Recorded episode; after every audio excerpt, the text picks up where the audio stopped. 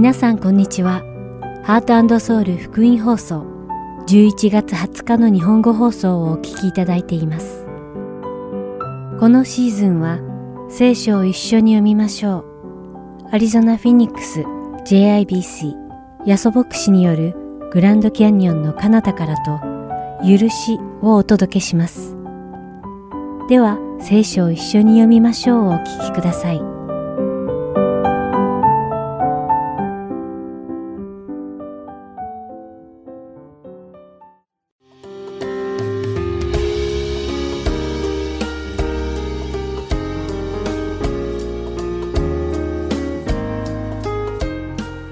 皆さんこんにちは。聖書を一緒に読みましょうのお時間です。お相手はダイヤモンド優子がお送りします。皆さんは現在 original sin という言葉を聞いたことがあるでしょうか？最初の人、アダムとエバはエデンの園に置かれていました。そこで神様は人アダムにあなたは園のどの木からでも思いのまま食べてよい。しかし、善悪の知識の木からは取って食べてはならない。それを取って食べるとき、あなたは必ず死ぬ。と命じられたのです。しかし彼らは蛇の誘惑に負けて、神様の身胸に背いて、善悪の知識の実を食べてしまい、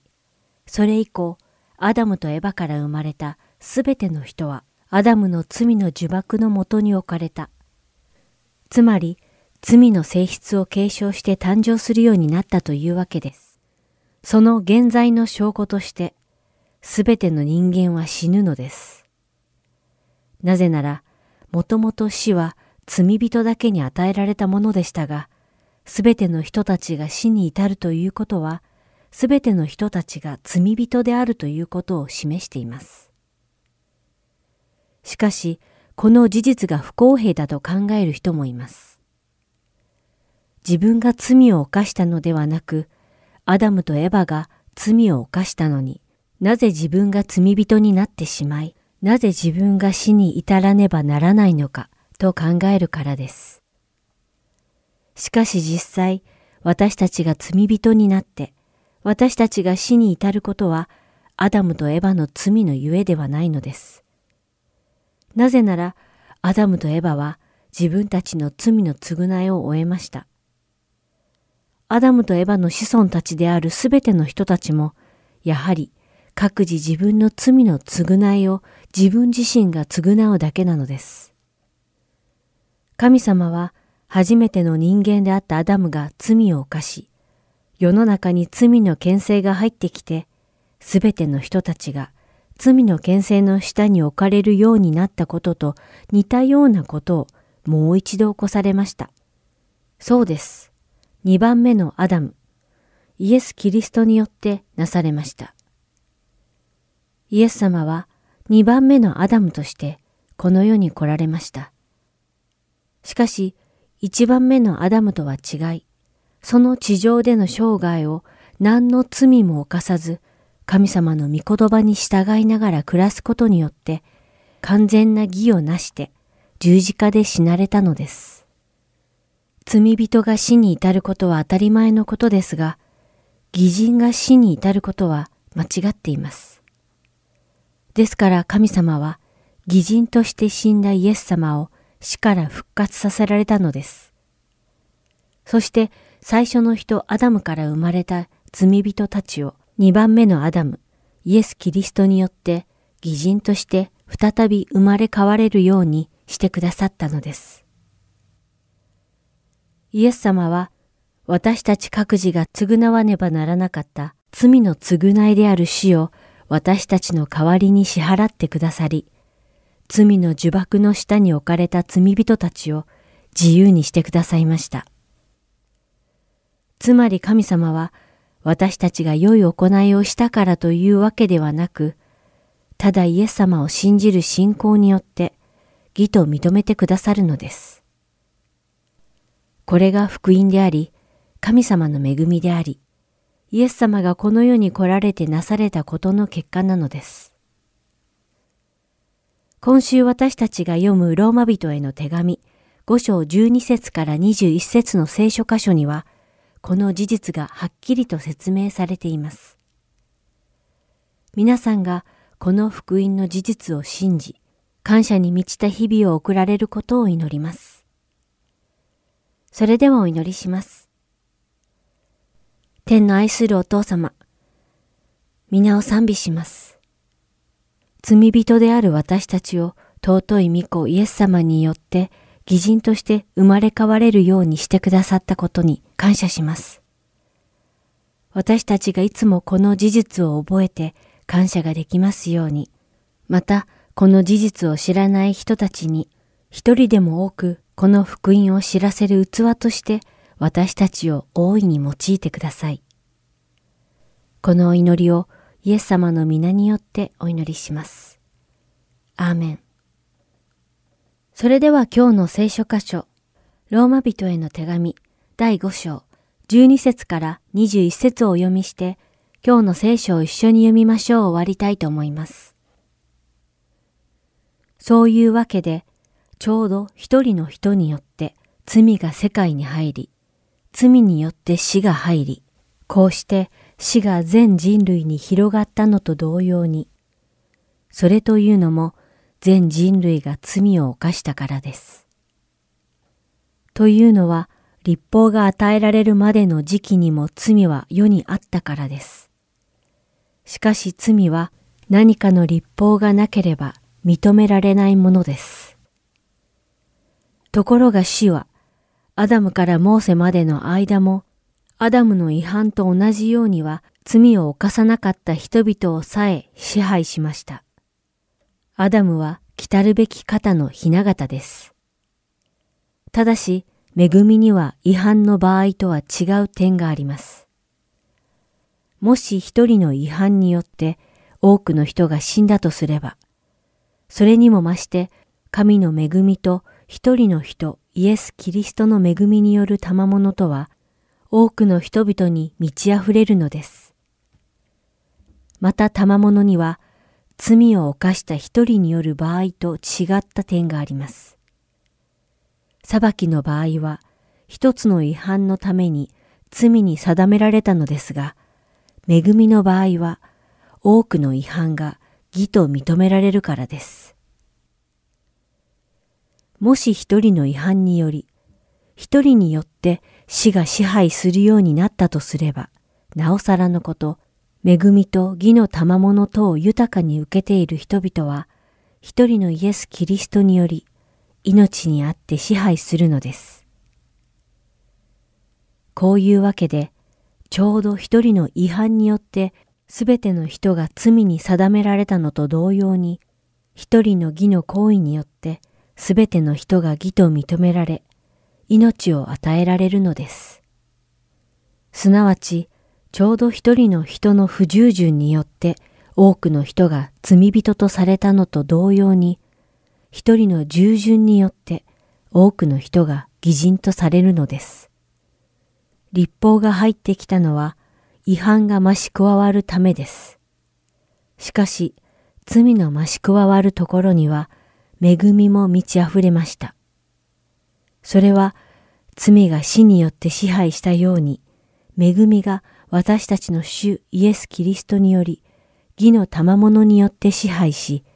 永遠の命を得させるためなのです。今日も聖書を一緒に読みましょうにお付き合いいただきありがとうございました。お相手はダイヤモンド優子でした。それではまた来週お会いしましょう。さようなら。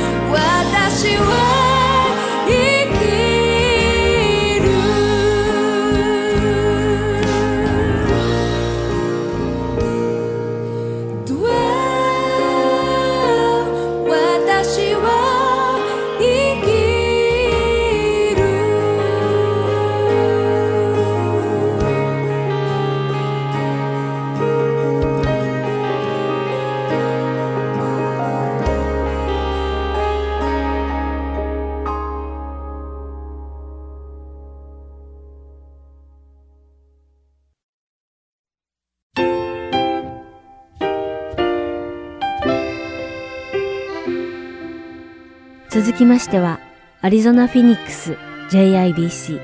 ヤソ牧師によるグランドキャニオンの彼方からをお聞きください。今日のタイトルは、コロサイ人への手紙第1章9節から23節です。ヤソ先生のお話を通して、皆様が恵みのひとときを送られることを願います。え今日のですね、メッセージは、あコロサイ書というところから行くんですけども、このコロサイ人の手紙というのは、実はですね、えパウロが牢屋に入っている時に書いた手紙でございます。それではですね、今日はですね、コロサイ人への手紙のお一章の9節から読んでいきたいと思います。ではですね、一緒に読んでいきたいと思うんですけど、まず一章の9節読みますね。こういうわけで、私たちもそのことを聞いた日から絶えずあなた方のために祈り求めています。どうかあなた方があらゆる霊的な知恵と理解力によって、神の御心についての知識に満たされますように。実節、また主に喜ばれる歩みをし、あらゆる点で主に喜ばれ、あらゆる良い技のうちに実を結び、神を知ることにおいて成長しますように。11節神の栄光の支配により、あらゆる力を持って強くされ、どんなことにも忍耐し、寛容でいられますように。もしですよ、パウロさんがあなたや私の牧師だったらどんな祈りをしてたのかということがここからわかります。まあ皆さんですね、まあいろんな教会がありますし、素晴らしい牧師先生はたくさんいます。しかし、パウロ先生が牧師になって導いてくださるとなると、一体どんな教会かな？楽しみですね。パウロさんはですね、この9節から11節、まあ12節の中でですね、こう祈りましたね。満たされますように。成長しますように。寛容でいられますように。そして12節感謝を捧げられますようにと祈りました。そのようにですね、やはりキリストにあって私たちが成長できる、そのような見方で私たちを導かれるわけですね。まあ、皆さんどうですかね？いやーパウロ先生慰めてもらおうと思ったら成長しますようにとかですね、寛容になりますようにとか、もうちょっと優しく言ってくれないという気がするんですけど、実はですね、先週スモールグループがありまして、その中でですね、こんな質問が出ました。ちょっとバイちゃん読んでもらえますか？What are the dangers of viewing God as a means out of a challenge as opposed to the source of strength when facing a challenge? はい。これはですね、どういう質問かというと日本語にまあ簡単に訳しますとですね、神様は私たちを問題から脱出させてくださる神様と見ることが一体どんな問題があるのか。つまり、自分がその問題の中からこう出る、その問題に対するですね、立ち向かう力を祈ることの方がもっといいんじゃないでしょうかみたいな、そんなことがここに書いてあるわけですね。結構これ厳しいこと言ってるんですよ、この質問。というのはですね、私たち普通問題にあったらですね、祈る祈りというのは、早くこの問題から助けてくれ、早く癒してくれ、早く解決してくれ、早く早く早くってこう言いたいと思うんですよね。決してですね、いや、この問題の中で私は成長したいです。私を変えてください。苦しむ中でもイエス様ってこんな祈りする人ほとんど誰もいないと思うんですよね、そんなの。実はですね、私もあの、進学校卒業した一人なんですけども、進学校でテストを取ってですね、一つだけ私は D を取ったテストがあるんですよ。それはどういう授業かと言いますとですね、その授業で学んだ方法を通して、あなたと関係の悪い人の関係を改善しましょうという、そういう人間関係の改善法のクラスだったんですね。で、あのーその課題を一つ選びということで、私も一つ実はですね、問題がありまして、その問題を選んでですね、そのテストに答えようとしました。ですから、まあ、授業ではまずこれやって、次にこれやって、これやって、それで仲直りしましょうということであったんですけども、私はその最初のポイントをする前に祈ったんですね。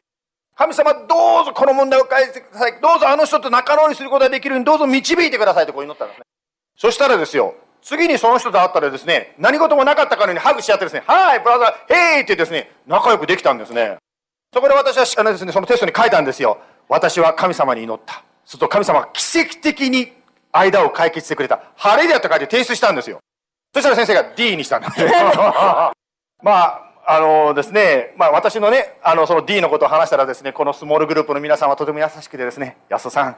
テストで D もらっても、神様の奇跡を見たからいいじゃないですかとですね、スモールグループみんな励ましてくれたんです。しかしですよ、私もこのですね、質問に従って考えるならば、私の先ほどのこの D のことはちょっと違ったように考え出してるわけですね。つまり、私はですね、その問題が、私は何もしないのに祈っただけで解決されたということは、私はその1、2、3、4の本当はすべきだったやり方をできなかったがゆえに、私はですね、次に問題があっても1、2、3、4はやらないわけです。というのは、過去に祈って治っちゃったから、そのやり方なんか全然使わない。つまり私はそれで成長してない。変わらないということになってしまうんですね。もちろん、神様は人間のメソッドっていうんですか？それに縛られないので、1234やったら必ず解放するとか、1234やらなきゃ解決しないとかそういう問題ではないんですけど、しかし、時には祈っても、つまり自分の力では超えられない問題と出会うということも確かにあると思います。つまりその出来事を通ることを通して自分が一番やりたくなかったけどやらなきゃいけない1、2、3、4とやっていく中で自分が変えられていく、成長していくわけですね。そして前はそのことが問題だったのが問題でなくなってくる。私自身が変えられていくわけです。けど変えれば時には神様が祈っても祈っても解決しない。つまりあなたが今のままではいれない。神様に聞きながら神様の方法で何かをやっていかなきゃいけない。つまり成長しなきゃいけない時があるということなんですね。言い方を変えれば、私がですね、問題が私が乗り越えられるレベルに問題を引き落とすのではなくって、私がこの問題でも大きくなれるように祈るということなんですね。そのことを通して私たちがどんどん、どんどん大きくなる。人間として、また信仰の面で成長していく、成熟していくことができるわけですね。これを神学用語で言えば、聖化、sanctification と言いますね。まあ、歴史の中を振り返ってみたときにですね、やはりイエス様を信じて、歴史的に、わあ、すごいなということを成し遂げた人たちは、そのようにですね、自分が変わらないんじゃなくて、自分の力でできないものをイエス様にこう従いながら、レベルアップしていったっていうのが、成長していくことを通して乗り越えてきた人たちがたくさんいたわけです。例えば、今から50年前はですね、ジーザス・ムーブメントというリバイバルがありましたね。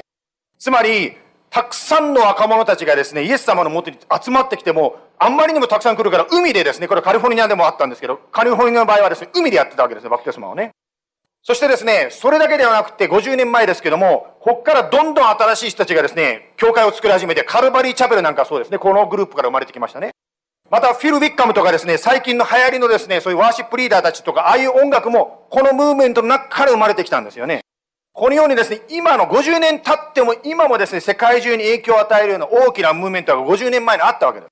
当時も今と同じというか似てるとこもあったと思うんですけど、やっぱり暗い世の中でですね、どうしようもないいろんな中にあったと思うんですけど、そこにジーザスが入ってきてですね、変えていったわけですね。またですね、身近な話、身近っていうのは私が見たからですね、私が見た、体験した身近な話をしますけど、それはですね、1995年にですね、ポートランドの JBC、JBC はポートランドにもあるんですけど、ポートランドの JBC にいた20人ぐらいの小さな人たちがですね、集まって300人入る教会を建てるに導かれたんですね。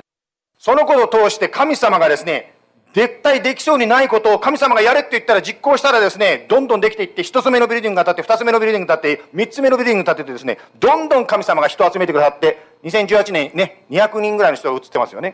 つまり、その時にですね、私もいたから思うんですけども、人間的に絶対無理だと思ったことが神様から言われたことにですね、よし、神様、これができるように、これができる。つまり、私たちが払える、20人で払えるちっちゃなビルディングじゃなくて、神様がやれって言ってたら頑張ります。まあ、300人って言ってるけど、本当は350人なんですけど、350人のビルディングをですね、建てるように主が導いたんだから、それができるように与えてくださいと言ったら、それができた。できただけじゃなくて、2番目、3番目とどんどん立っていったということですね。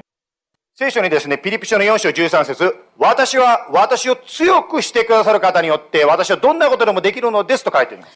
つまり私たちがお互いのために祈るとき、もちろんですね、すぐにこの問題が消えるように、つまり私が何もしなくてもですね、消えるように祈る必要もあるとし、神様はそういうような形で働くこともあると思います。しかし、時には、祈っても祈ってもすぐに解決しないこともあるかもしれません。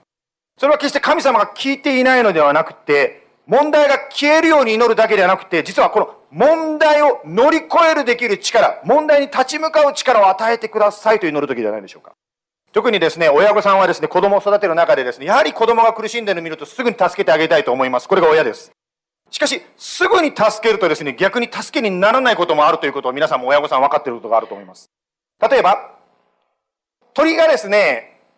殻の中から生まれてきますけども、その殻をですよ、一生懸命こう割って出てきますよね。しかし、誰かがですね、こんな一生懸命開けて出てこいって苦しんでる、助けてあげようと思って、誰かが外から殻を剥いたらどうなるでしょう？そしたらですね、出てきたですね、人間が助けたものはですね、か弱くて長生きできないそうです。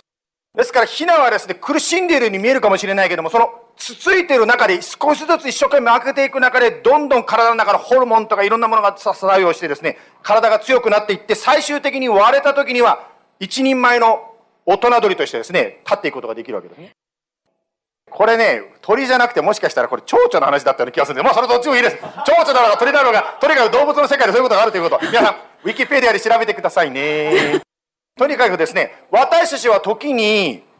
すぐに解決するとですね、ハレリアーということができますけども、すぐに解決しない中に実はあなたや私に対する神様の愛がある時があるということなんですね。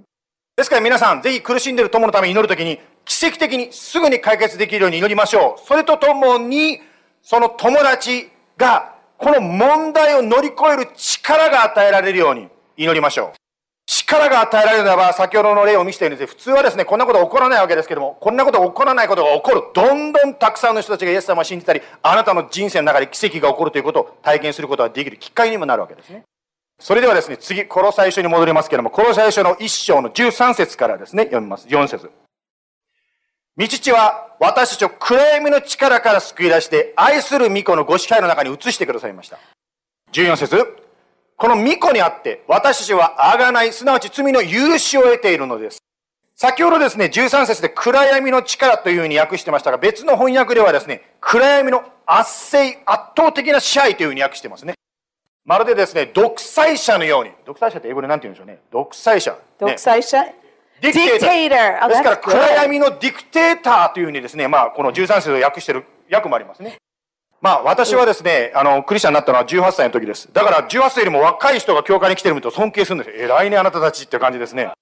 ね、私はその時は興味が、イエス様、ね、全然イエス様に興味がなかったんですけども、しかしですね、イエス様を信じる方はですね、ポンとその時信じるだけじゃなくて、やっぱ信じるまでの出来事っていうか経緯というのがあると思う。実はですね、私もですね、自分がイエス様を信じた時のことを思い出したんですけども、信じる前というのが実はあったわけで、信じる前に考えたことがあったんですね。それはですね、クリスチャンになる前にすごく不思議に思ってたのが、なんでこの世の中ですね、クールとかかっこいいって言われてることはみんな暗いこととか悪いことをかっこいいって言うんだろうと思ったんですね。例えば制服ですね、私の学校は制服あったんですけど、制服をきちっと着てるのがかっこ悪い。ちょっと着崩した方がかっこいいとかですね。またはタバコ吸ってみたりですね、やっぱり学校でダメだと言われてることをやることがかっこいいとかクールとか言われてる。どうしてそういう世の中になってんだろうということを私自身クリスチャンじゃないかったんですけど考えたんですね。実はですね、あの前も話しましたけども、今年ですね、6000人の方がですね、イエス様を信じた集会がエンジェルズスタジアムでありましたね。まあ、エンジェルスタジアムというと、一番有名なのが日本の大谷選手がですね、活躍している球場ですね。そこでですね、サダンバプテストの牧師のクレイグ先生がですね、まあ、有名人の写真を次々に見せながらメッセージしました。私もね、知らないね、有名人全部知ってるわけじゃない。例えばマイケル・ジャクソンとかですね、またはこのデザイナーでニューヨークの有名なデザイナーとかいろんな顔がこう載ってるわけですよね。その中でですね、彼がこんなこと言ったんですね。有名になる、お金持ちになることは素晴らしいことです。好きなものを食べてですね、好きなところに行ってですね、もうどんどんですね、交際する相手を変えてですね、楽しむ人生を楽しむ。高級車を何台も購入し、大きな家を住み、一見最高の人生を送っているように見える。しかし、ここに映っている人たちは、そのトップのものを手に入れたのに、みんな自殺しちゃったっていうんですね。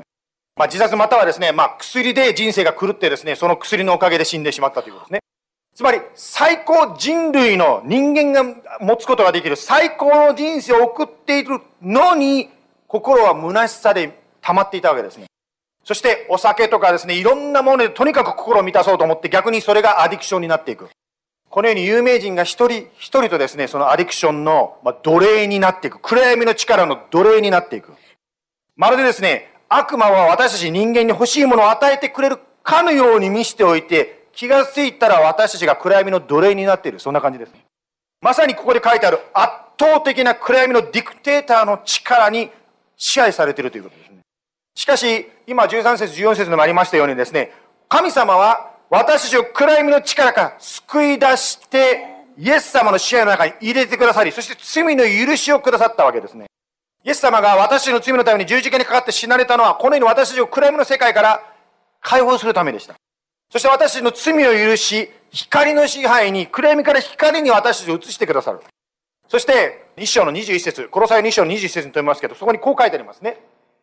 あなた方もかつては神から離れ敵を抱き悪い行いの中にありましたが、22節今は神が御子の肉の体においてその死によってあなた方をご自分と和解させてくださいました。あなた方を聖なるもの、傷のないもの、責められるところの前のとして見舞いに立たせるためです。このように神様は私たちを解放するだけではなくって、地上の人生を終えて天国に帰るとき、つまり天国に入り口に立つときに、私は責められるところのないもの、後ろめたさのない、つまり罪を許されたものとして立つことができるんですよと書いてあります。さて、15節。15節から17節まで読みたいと思うんですけども、この次にイエス様についてですね、この最初説明してますので、そこを読みたいと思います。巫女は、キリストは、見えない神の形であり、すべての作られたものより先に生まれた方です。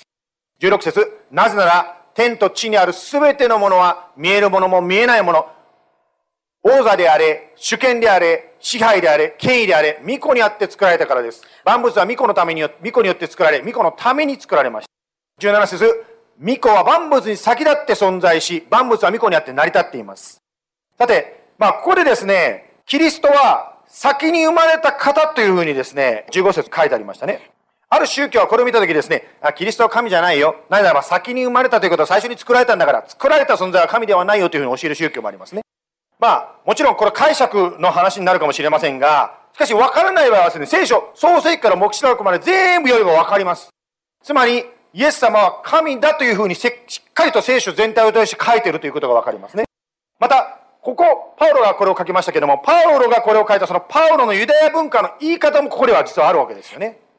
まあ今日ですね、研究に入れしてくださったジムさん、ご存知だと思うんですけども、彼はですね、ユダヤ人に対してイエス様をですね、伝えるそのような働きをしていらっしゃる方ですね。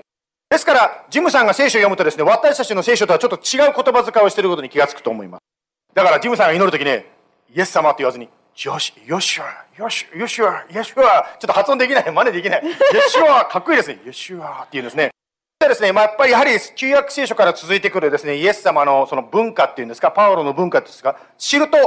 まあ、誤解しなくて済むわけです。今のような箇所でもです。ですから、ここで先に生まれた方とかですね、先に、そういう意味はどういうことかと言いますと、イエス様は神様によって作られた、あ、作られてないで、イエス様は最高の存在だということを言うためにあえてこういう言い方をしているということなんです。というのは、ユダヤの文化では、最初に家族の中で最初に生まれた男の子がとっても大事だそうですね。ですから最初に生まれたっていうことはかなり大事だということをですね、非常にここでパウロは言いたかったんですけど、私たちそれを知らないから、あイエス様って神じゃないじゃん、作られたんじゃなくてこういうふうに解釈してしまう。ですからここで言いたかったことは、16節で言いたかった、15節で言いたかったことは、イエス様は一番ですということを言いたかったわけです。そしてですね、18節でこう書いてますね。巫女、つまりキリストはその体である教会の頭です。巫女は初めであり、えー死者の中から最初に生まれた方です。こうして全てのことにおいて第一のものとなられました。つまりイエス様は一番一番一番ということをまた強調してますね。そしてイエス様は神にしかできない。つまり創造するということをですね、イエス様はされたわけですね。すべてを作られたイエス様は、すべてを支配しているということになります。実はこれすごく大事なことなんですけど、どというのはですね、私たちは歴史的にですね、過去にも言われてきたし、今でも言われてるかもしれませんけども、特定の政治家、特定の権力者、または陰謀説や何々の予言というものがこう世界を支配しているように思われていることがあります。しかし、イエス様が全てを作られ支配しているということは、そうしたものが支配しているんではなくて、イエス様が全てを支配しているということになります。つまりイエス様が計画したことはいくらですね、力強い人が何かやろうとしても全部潰れてしまうわけです。が信じてるキリスト教も歴史的に何度も潰されかけました。もうクリスチャンが見つけたらみんな牢屋に入れられた時期もありましたね。もうキリスト教の聖書は全部集められて全部焼かれた時期もありました。しかし今皆さんバイブル持ってるように焼かれて国からなくなったはずなのに残ったんですね。あるローマ時代の皇帝はですね、この帝国からキリスト教は全てなくなったって言ってメダルまで作っちゃったんです、メダル。しかし、ご存知のように、今世界でたくさんの人がイエス様を信じ、イエス様についていってるわけです。確かに私たちの信仰は力がない、弱々しく見えるかもしれません。暗闇の力の方がはるかに魅力的で、はるかに強いように見えるかもしれません。しかし覚えてください。イエス様がインチャージ、イエス様が支配しているということなんですね。イエス様が支配しているからこそイエス様がこのような言葉をですね、言うことができたわけですね。マタイの28の18、イエスは近づいてきて彼らにこう言われた。私は天においても地においても全ての権威が与えられています。ですからあなた方は行ってあらゆる国の人を弟子としなさいと言いました。イエス様が全てを支配しているからあらゆる国に行きなさいと言いましたね。もちろんあらゆる国というのはあっちのあらゆる国を指しているかもしれない。遠くの国を指しているかもしれませんけど、あらゆる国という意味はあそこだけじゃなくて、ここも、つまりあなたの部屋も、あなたの教室も、あなたの職場もそうであります。だから私たちはその問題に出会うときに、もちろん問題が消えるようにすぐ祈りますけども、それだけじゃなくて、この問題に立ち向かう力をくださいと、私たちお互いのために祈り合うわけですね。パウロ牧師が最後にこのように言いました。その箇所を最後に読んで終わりたいと思います。ただし、まあ、牧師先生であるパウロが言うとこう言うと思うんですけど、ただしあなた方、つまり私たちは、信仰に土台を据え、固く立ち、聞いている福音の望みから外れることなく、信仰にとどまなければなりませんと言いました。Let's pray お祈りしましょう。イエス様、今日は、コロサイ人への手紙を通して、パウロのメッセージから共に学んでまいりました。パウロはその中で、イエス様は全てを作られた偉大な方だということを強調していました。私たちも日常生活を送る中で、いつの間にかイエス様がちっちゃく思う時があります。しかし歴史的に、ジーザスリバイバルであれ、ポートランドのクリスチャンたちであれ、イエス様の方がもっと大きい、その問題よりももっと大きいということを見て、神様、あなたが歴史の中で働いてこられました。お兄さんが亡くなったというめぐみさんの悲しみ、それはそれで終わずに、そこから今度大きな人、多くの人の励まし、2021年の私たちにとっても希望と励ましになりました。ですから、パウロが最後に進めたように、どうぞ私たちが信仰に固く立ち続けることができるように助けてください。そして、揺り動かされることなく、つまり、現状を見て疑ってしまうんじゃなく、イエス様は無理かなと思わないで、イエス様には絶対できると、イエス様を信じて立ち止まることができます。どうぞ今日この話を聞いているお一人お一人の上に、今週、神様の素晴らしい働き、勝利、守りがありますように。イエス様の皆によって祈ります。アメン。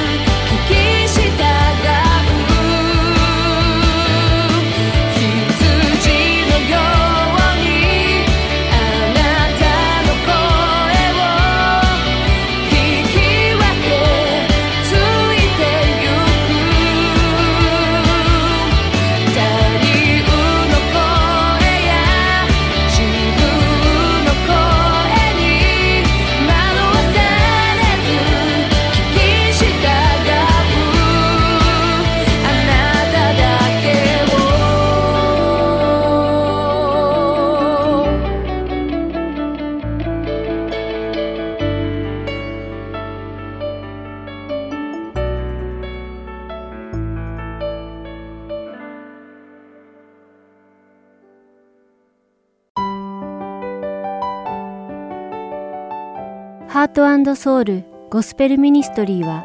永遠の命の源であるイエス・キリストの福音を述べ伝える活動をしています。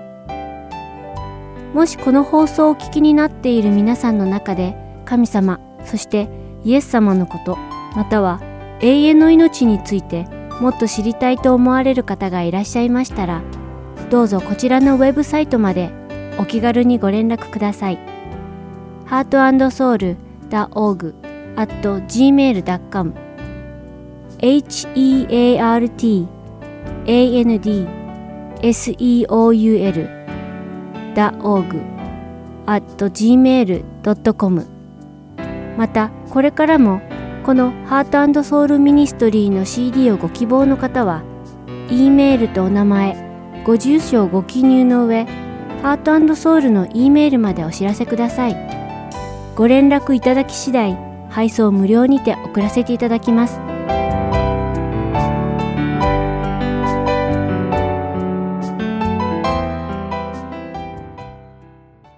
それでは、許しをお聞きください。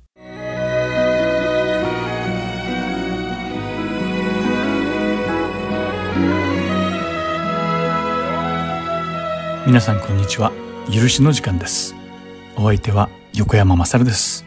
今日も一緒にイエス様からいただいたクリスチャンの特権である許しについて学んでいきましょう。さてこれまで数週間にわたって許しについて考えてきました。主が私たちをどのように扱われているのかをもとに、許しとは一体何なのかを考え、また私たちが他人とどのように接すればよいのかについて考える時間はあったでしょうかあなたは神の許しの恵みに気づくことができたでしょうか？基本的に人を許す前に神の恵みを理解する必要があります。許しの恵みを理解する者だけが許しの恵みを他の人に広めることができるからです。他人を許すことは自然にはできないようです。何らかの条件がついている場合を除き、私たちは他人を許すことを拒否する傾向があります。誰かが私たちにしたことを許してほしいと思うなら、その人は間違いを正さなくてはなりません。それができたなら私たちは許すことを考えるかもしれません。言い換えるなら私たちは無条件に他の人を許したくはないのです。過ちを犯した人が悪いのだから、彼らは自分の非を認め、自分から許しをこうのが当たり前だと考えます。そしてその時にひざまずいたり、懇願したりすると、うーん、許してもいいかな、などと考えるのです。私たちがこのように考えるとき、心の中では一体何が起こっているのでしょうかこれら一連の考えの中心にあるのは、仕返しをしたいという気持ちなのです。自分が味わった痛みを相手にも感じさせたいのです。おそらくこれは人間の本性なのでしょう。私たちは皆このように感じているのでしょうか皆さんにはこの人だけはどうしても許せないと思っている人はいますでしょうかもし許すとしたらその人に一体何をしてほしいのでしょうかそしてそうすればその人を許すことができますか？もしその人が涙を流してひざまずいて懇願したらその人を許してあげることはできるのでしょうか？そしてもし許すとしたら、その人が卑屈な態度を取ることを期待するのでしょうか？こういうふうに思うのはきっとあなた一人ではないでしょう。それが私たちの本性だからです。しかし私たちクリスチャンがこのような人間の本能に従うのであれば、私たちと未信者の違いは一体どこにあるのでしょうか私たちはより大きな目的のために神様から呼んでいただきました。主を知らない者と同じように生きるのであれば、どうして私たちは自分をクリスチャンと呼べるのでしょうか？そしてもし私たちがクリスチャンであるならば、私たちは神様の御言葉に従い、イエス様を模範にして生きなければなりません。そしてイエス様に従うためには、私たちは人間性を克服する必要があるのです。ペテルの手紙第1の第2章21節から23節を読んでみましょう。そこには、あなたが召されたのは実にそのためです。キリストもあなた方のために苦しみを受け、その足跡に従うようにと、あなた方に模範を残されました。キリストは罪を犯したことがなく、その口に何の偽りも見出されませんでした。罵られても、罵り返さず、苦しめられても脅すことをせず、正しく裁かれる方にお任せになりました。とあります。聖書は私たちが私たちの人生をどのように生きなければならないのかをはっきりと教えてくれています。主は私たちがイエス・キリストの足跡をたどることを望んでおられるのです。そしてこれこそが神様が私たちを呼んでくださった理由なのです。それではイエス様の足跡とは一体何でしょうか？それはまず、主イエスが私たちのために苦しまれたということを知ることから始まります。正しい方が私たち罪人のために苦しまれたのです。主イエスは罪を犯していないのに侮辱を受けました。人間的に考えると、主イエスは受けた侮辱を人々に報復する権利を持っておられたのです。しかし、イエス・キリストは彼の権利を放棄されました。主イエスは侮辱した者たちに復讐されなかったのです。人々の手によって苦しみを受けられたのに、主は進んでその苦しみに対する報復の権利を放棄されたのです。イエス様は先ほど挙げた私たちが当たり前だと感じる人間の本性による行動を一つとして行いませんでした。イエス様は父なる神様にご自分の仕返しのために、例えば、父よ、彼らが私たちにしたことを決して忘れないでください。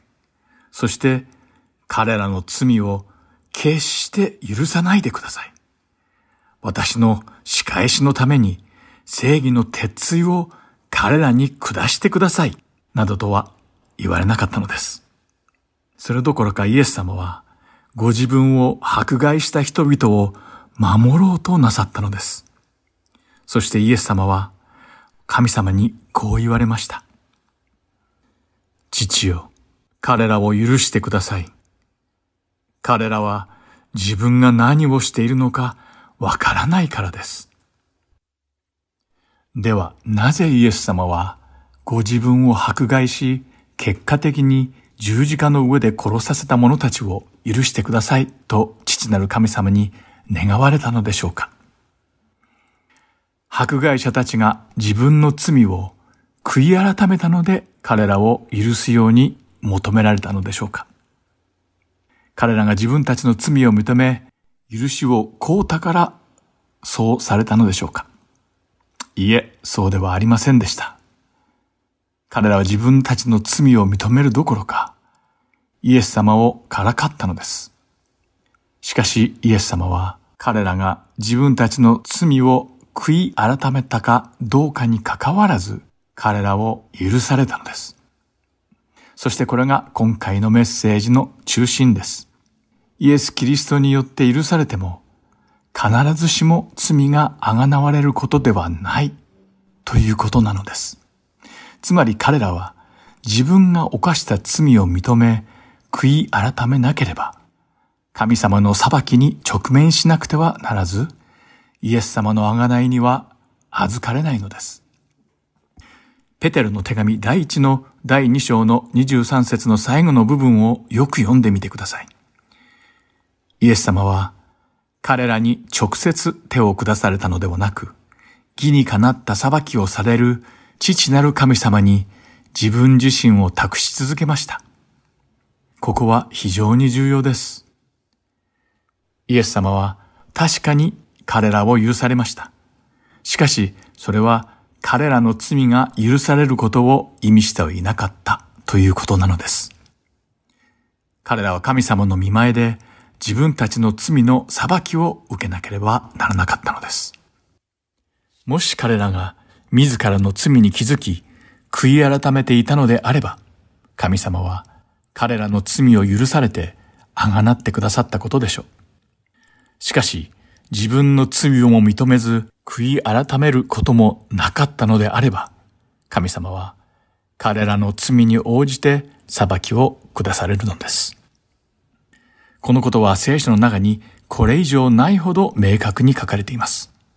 では一体なぜこのことが重要となってくるのでしょうか私たちが私たちを傷つけた人々を許せない理由の一つは、もし許してしまったら彼らの犯罪がなかったことになるかもしれないと思うからです。それはあたかも何も悪いことが起きなかったかのように私たちの中からそれを消し去るのは非常に難しいことです。犯罪というのは悪であり、私たちは多くの苦しみを受けたからです。私たちは、許しとは、私たちに対して犯された罪が最初からなかったように消し去ることだと考える傾向があるかもしれません。しかし、聖書が私たちに教えているのは、犯罪を犯した者はその罪のために神様の見前で裁かれるということです。私たちはその人を許します。しかし、その人はまだ神様の見前で自分の犯罪に対する責任を負っているのです。私たちクリスチャンは自分たちの正義を行う権利を放棄して神様の見前にその報復を置く必要がありますが、私たちに罪を犯した人たちには、彼らの犯した罪のために主の裁きが待っているのです。イエス様は神様を知っておられ、正しく裁かれる神様に全てを託され、委ねられました。ですから私たちも同じように神様に委ね、神様に裁きを任せるべきなのです。もしその人が神様の見前で自分の罪を悔い改めるのであれば、主は私たちを許してくださったように、その人をも許してくださいます。しかしもしその人が罪を認めて悔い改めるのでなければ、主は彼に裁きを下されることでしょう。このことを理解すると、許しというのは当初考えていたよりも簡単なのかもしれません。つまり、私たちがある人を許したとしても、その人が犯した罪は消えないからです。ですから私たちは、イエス様が自分を十字架につけた人々を許されたように、他人を許してイエス様に従うべきなのです。そしてイエス様がそうされたように正しく裁かれる神様に裁きを委ねましょう。許し、困難でありながら、なんと簡単な概念なんでしょうか。今日も最後までお付き合いいただきありがとうございました。また来週、許しでお会いしましょう。お相手は横山まさるでした。さようなら。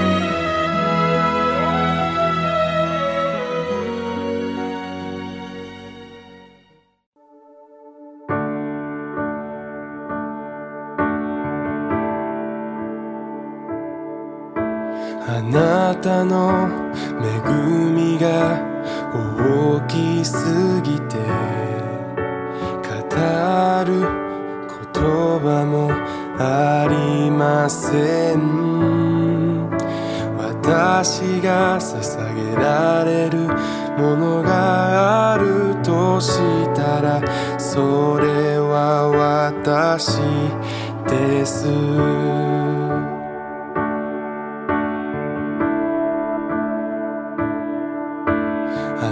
たの恵みが大きすぎて語る言葉もありません。私が捧げられるものがあるとしたらそれは私です。この心この命すべてを捧げます主を愛し主に愛されて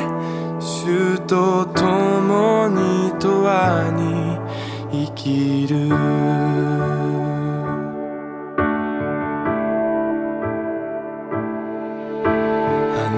たの恵みが大きすぎて語る言葉もありません。私が捧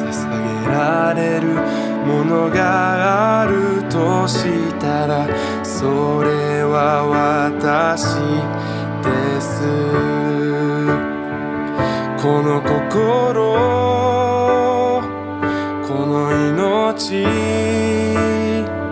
すべてを捧げます。主を愛し主に愛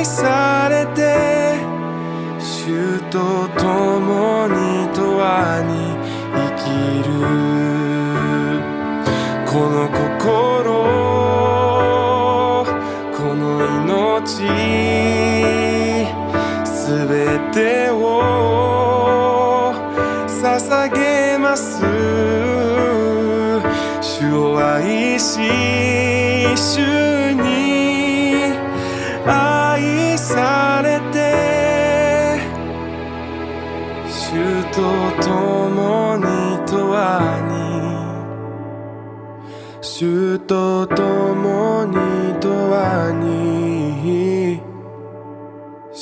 と共に永遠に